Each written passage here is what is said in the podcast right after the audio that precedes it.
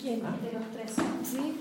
El siglo XXI es hoy, eh, emisión podcast dedicada a hablar un poquito de, de música y de tecnología con Adrián Dargelos. Yo llevaba toda la vida diciéndole Dargelos, pero él le dice Dargelos y me parece bien. Adrián, de Babasónicos. Félix. Hola Adrián, ah, ¿te acordaste de mi nombre? Sí, tengo memoria a corto plazo.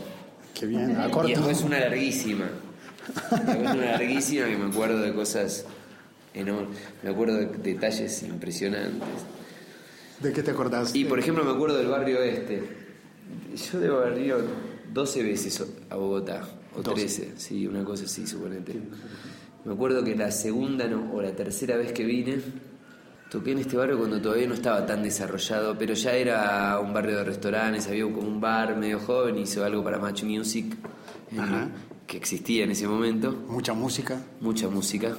sí. Se llamaba distinto en todos, pero era el mismo. Sí, Match, Match. Music en Canadá y en, y en Argentina y en Colombia se llamaba Ah, mucha música. y era una franja en un canal donde yo trabajo. Mira vos. Mira vos, qué bonito. Y, y ahí fue y ahí conocí este barrio. Después, después que tengo más recuerdos también. de por acá. Después vine hace, hace, hace poco con Panza, cuando vinimos a hacer un DJ set que hizo Panza, vino acá, también, vinimos a este barrio. Pero bueno, cada vez me gustaría, la verdad que tengo eso, un, un gran deseo que me gustaría que suceda con este disco de poder recorrer un poco más Colombia Ah, qué bonito. tener, la- sería. tener la- poder tocar en varias regiones, por lo menos en cuatro o cinco. No, no, no nos importa tanto que sea un negocio, sino una experiencia enriquecedora para nosotros. La verdad que yo entiendo que Colombia está lleno de matices y de diversidades de idiosincrasia que, que si, si las puedo abrazar. ¿Sabes que están yendo muchos colombianos ahora a Buenos Aires? Sí. Está muy lleno, muy lleno. Es lo que, de la, el acento que más se nota. Eh, más que nada en el área de las universidades y de los servicios cool, ¿no? De trabajar en tiendas de ropa o de, de restaurantes, ¿no? No en, en obreros de, de- de la industria metalurgia. Sí, Metalúrgica, no tan en esto, por eso escucho sus, sus acentos. Y eso, me gustaría apreciar los matices del uso del lenguaje que hay acá y de, y de cierta felicidad y cultura idiosincrásica que tiene. Y, de, y es muy rica musicalmente Colombia también. Entonces, eso, confundirme unas semanas dentro del país para aprender un par de cosas. Me haría, me enriquecerían. Eso me parece interesante. Y sabes que me recuerda que eh, Manu Chao hizo una gira Sí, por imagino, Colombia. Yo me acuerdo. Me acuerdo de su época donde se- sembró las bases de su fortuna latinoamericana.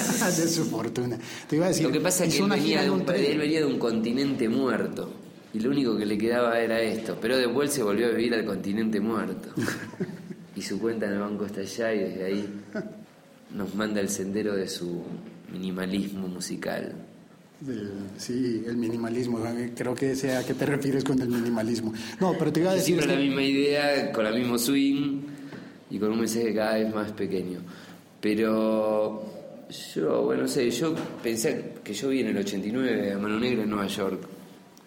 Después, lo- 89. claro, después vi el comienzo de ese peregrinaje cuando la Francofolis lo mandan en un barco. Él tuvo mucha ayuda de la, de la- de la Secretaría de Cultura de Francia. Claro, Yo no tuve ninguna ayuda de la Secretaría de Cultura de Argentina.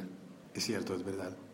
Es muy fácil ser europeo y vivir del seguro de desempleo. Es ya un margen de... También que él creció en otra época. Pero- Lo que pasa que, viste, ser... eh, yo entiendo que él vende una, una transversalidad cultural de, de lo latinoamericano desde Barcelona. Que vos vas a Barcelona y son todos argentinos, colombianos, mexicanos. Barcelombia le dicen algunos. Por eso un montón de colombianos hay, pero, pero no es la realidad. Acá hay que llevar una idea adelante contra mucho más eh, desidia histórica. Los medios siempre son de la derecha cultural. Tú tenés que, tenés que luchar más contra la idiosincrasia oligárquica reaccionaria en Latinoamérica para sobrevivir. Y donde no hay estado de bienestar, donde no hay contención. ¿Sabes qué? Lo que estás diciendo me recuerda mucho a cosas que decía. Eh, eh, eh, la música es una acción de arrojo más valiente. arrojo más valiente. Y porque te vas a lanzar al vacío, no hay nada seguro. La mayoría es muy difícil Pero vivir, al- vivir del rock. Mirá en Colombia ese no cuánto te va a gustar. No, es un chiste por la canción. ya había, había bandas que se llaman Salto al Vacío en Argentina en el 80, imagínate. Lo que digo que es muy difícil vivir del rock y en Uruguay, de donde vienen esos chicos, 10 veces más. Claro, más pequeño. más pequeño. Imagínate que, que- que, eh, lo que le cuesta a una banda de Colombia ser una banda latina. Pero mira, hay muchos artistas colombianos a los que les dicen, eh, mira, pero si tú haces rock realmente te iría bien en Argentina. Allá sí puedes girar por las provincias, allá sí les gusta el rock. no te creas que es fácil hacer eso. Y es muy curioso que Adrián, Adrián Tallelos de, de Babasónicos está diciendo que quiere hacer una gira por Colombia, conocer las regiones de Mira, Colombia. primero te digo que no es fácil girar por Argentina, es, es- es muy difícil y tenés que ser realmente bastante popular. Pueden un margen de 10 a 20 bandas, que te diría las 5 más populares y las, 15 las 10 medianas y las 5 más pequeñas, subsistir, pero no vivir de eso. Entonces es difícil hacer música y vivir de la música. Cobrar por tu trabajo bien para vivir. Claro, eso es, es, es ultra difícil. Y sostenerse, tener una, no sé, un- una trayectoria de obra como los Kylax o como eh, eh, o lo que Café Tacuba, es, es casi imposible eso, ¿viste? Es- son muy pocos los que lo, lo han logrado. Entonces, Pero cualquier, cual- es decir, cualquier consejo que le puedas dar a alguien, hacer rock o hacer bachata o hacer lo que hagas por tal cosa, no va a funcionar. Uno tiene que hacer solo la música que le complazca a uno. Teniendo en cuenta que puedes, que la música es entretenimiento y espectáculo, y que siempre te tenés que plantear que hay un espectador al cual mantener en el puño entretenido, ¿no? Y más si podés manipularle sus ideas y gozar con él y llevarlo al éxtasis y bueno, ya está, lo tenés todo. Básicamente planteate eso, qué estilo hagas, de vos, cualquier cosa, claro, imagínate que, que no, nada te va a garantizar, nada te va a garantizar que, que, se, que, que te escuchen y, y- y es imposible girar por ahí, la, la idea de hacerte una banda para ir a girar por Argentina. Yo tengo amigos mexicanos millonarios que hacen rock y que quieren hacer eso y ponen plata y no les sale. Gastan en lugar de ganar. No, la invierten porque le están regalando música a la gente. Ajá. Pero vivir de eso es un consejo que no, no le va a salir a nadie. Yo sé que si vengo a hacer eso acá no, no es para vivir de la música, sino es para aprender cosas. Porque el límite de lo que vos podés incorporar, no, no sé cuál es. Viste, no te digo que es inagotable, pero sigo incorporando cosas. Y realmente sí, me, y yo me encantaría tocar en Medellín, en Cali, en Cartagena, no sé que, que todo, que sea posible eso, pero me da intriga tocar en esas ciudades. Te voy a cambiar un poco el tercio, como dicen los que los taurófilos. Te voy a preguntar de, de, de tecnología, porque a mí me da mucha curiosidad saber. eh, Sí, eh, haces, haces, haces, haces música, eres reconocido por una buena cantidad de los jóvenes de América Latina y, Y no tengo Twitter. y diriges los diriges los videos. No, si lo sé, en Twitter está Diego Uma, pero vos no estás. Y- Yo ni sabía, imagínate que no sé que está él, que está Diego Goma, ¿eh? Hay dárgelos mentiras apócrifos también. Hay ¿Sí? ¿Sí? gente que no sé yo. Y hay, sí, el Twitter está de babasónicos, que lo hace uno de nosotros que mantiene la identidad secreta porque habla como si fuese banda, habla, habla en nombre de todos. Y, y ahí, bueno, nosotros estamos enterados porque las personas que manejan eso por nosotros nos lo están permanentemente diciéndonos qué pasa. No es que. Y sabemos cómo operar en esos. Pero ¿cuál es la pregunta? ¿Qué teléfono tienes? Un celular co- común, ¿Y cuál es? Eh, un iPhone 4, una antigua. Un iPhone 4. Sí, suponetelo, Lo uso porque es, es práctico para viajar. Como yo, como yo no soy muy poco pretencioso y no he, no he aprendido mucho de computación, entiendo que ahí tengo los dos o tres elementos que puedo, como responder mails, eso, pero. y es relativamente pequeño y, y grande como para leerlo. ¿Entendés? Está dentro del límite. Pero si me decís que hay otro y me regalás en otro, uso otro. Si viene una marca, te- si, si viene Samsung y te dice, Adrián, lo- queremos, eh, queremos que... lo aprendo a usar y me lo regalan, quizás puedo usarlo, sí. No por dinero, solo usaría otro que lo aprenda a usar, porque me lo regalan, sí. No, no, no tengo valor fetichista sobre la tecnología. Sí sobre los equipos de música, porque me gustan los equipos. Sí sobre los instrumentos, porque me gusta eso, pero... Allá iba, porque eh, con un No, no. teléfono o con una tableta, igual hay mucha gente, Dream Theater está haciendo Sí. música con, con iPads. Eh, Sí, ¿qué vi, vi a José González que hizo. pero José González es un genio, ¿sabes quién es? Uber Sí, González, Gon- González, que hace unos conciertos de piano. Lo vi hacer con una orquesta y lo vi con un iPad. Pero, pero bueno, José González es un genio. Un instrumento nuevo de tecnología dado a un genio. Mira, te voy a contar una historia. Una vez viene Michael Jackson a Argentina.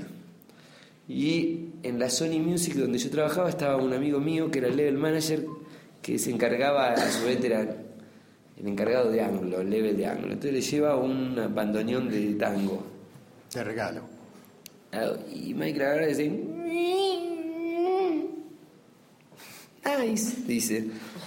Claro, eh, eh, vos podés ser un genio de música, pero te dan un bandoneón y no y nice, nada más. ¿Qué le vas a hacer? Y, y- y yo no discuto la genialidad de Michael, porque haciéndolo.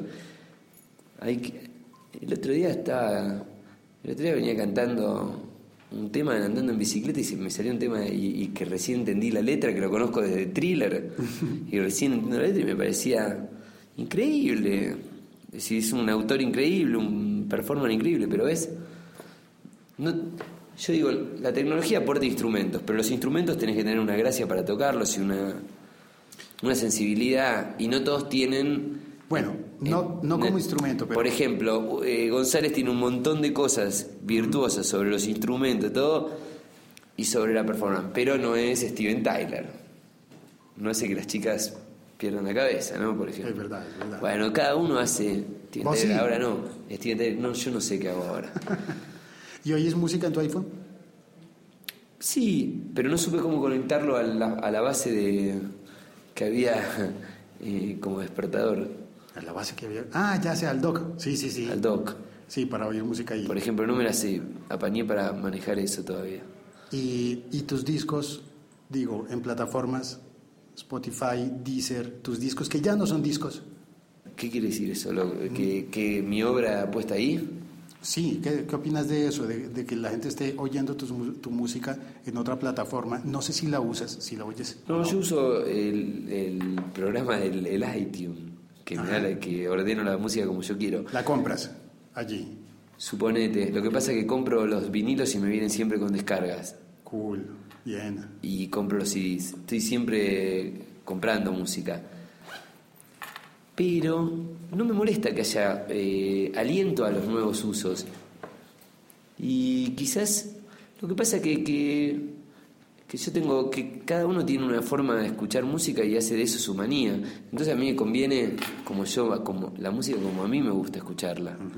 Pero entiendo que hay gente que, le- que es distinta. Cuando era chico la gente se hacía cassette con lo que le gustaba. El mixtape, decían, Por decían eso, los no, más. se hacía cassette como le gustaba. ¿Y por qué ahora no se va a hacer en Deezer o en Spotify, lo que, la- las listados que ellos quieran? A compartirlo. El otro día entré a un lugar donde, claro, donde uno me mostraba que estaban todos, todo, y estaba todo, todo lo que hice, que tengo editado, Ajá. Toda tu música. estaba todo, inclusive los lados, los discos de lados B, los remixes, y ahí estaba la banda de sonido de película, estaba, quedaban unos temas que están en discos muy aislados, debemos haber hecho unos 20 temas, suponete uno de, de, de Neruda, uno sobre un homenaje a Neruda, otro Ajá, sí. Lo recuerdo ese. otro eh, cuatro o cinco de películas en México, una película en Bolivia, un tema que dimos para no sé qué, en una fundación proa, otro que dimos en España para zona de obra. Es, eso no estaban, quedaba un nicho de todavía de locura que no, no existe.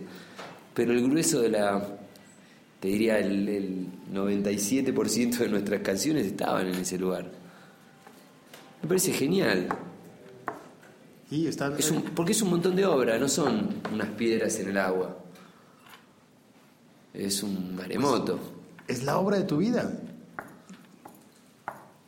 Y bueno, no, yo no lo veo tan importante, pero como que le veo como que, bueno, sí, bueno, por el tiempo que le invertiste. Y sí, pero lo que pasa que como estoy siempre construyendo obra, Ah, sí, sí, eso, eso es verdad. Mira, y creo que tienes obras por, por, por completar ahora porque vienen a buscarte. no creo que sea obra, creo que sea más cháchara. Cháchara. Gracias. Adrián. Adrián, gracias. Bueno, Félix, un saludo. Muchas gracias por recordar mi nombre y todo. Ah, sí, claro, no todo el mundo lo recuerda, mira. Ha sido una agradable charla, eh, un poco más largo de lo que yo me imaginaba, con eh, Adrián Dagelos de Babasónicos. Este ha sido el episodio de hoy de El siglo XXI es hoy. Soy Félix, en Twitter, arroba locutorco. Mándenme un saludo. A Adrián no, porque ya oyeron, Adrián no tiene Twitter. Si ven un Twitter por ahí que diga de que es de Adrián Dargelos, no, no es. Chao, cuelgo. Ay, ¿y el robot?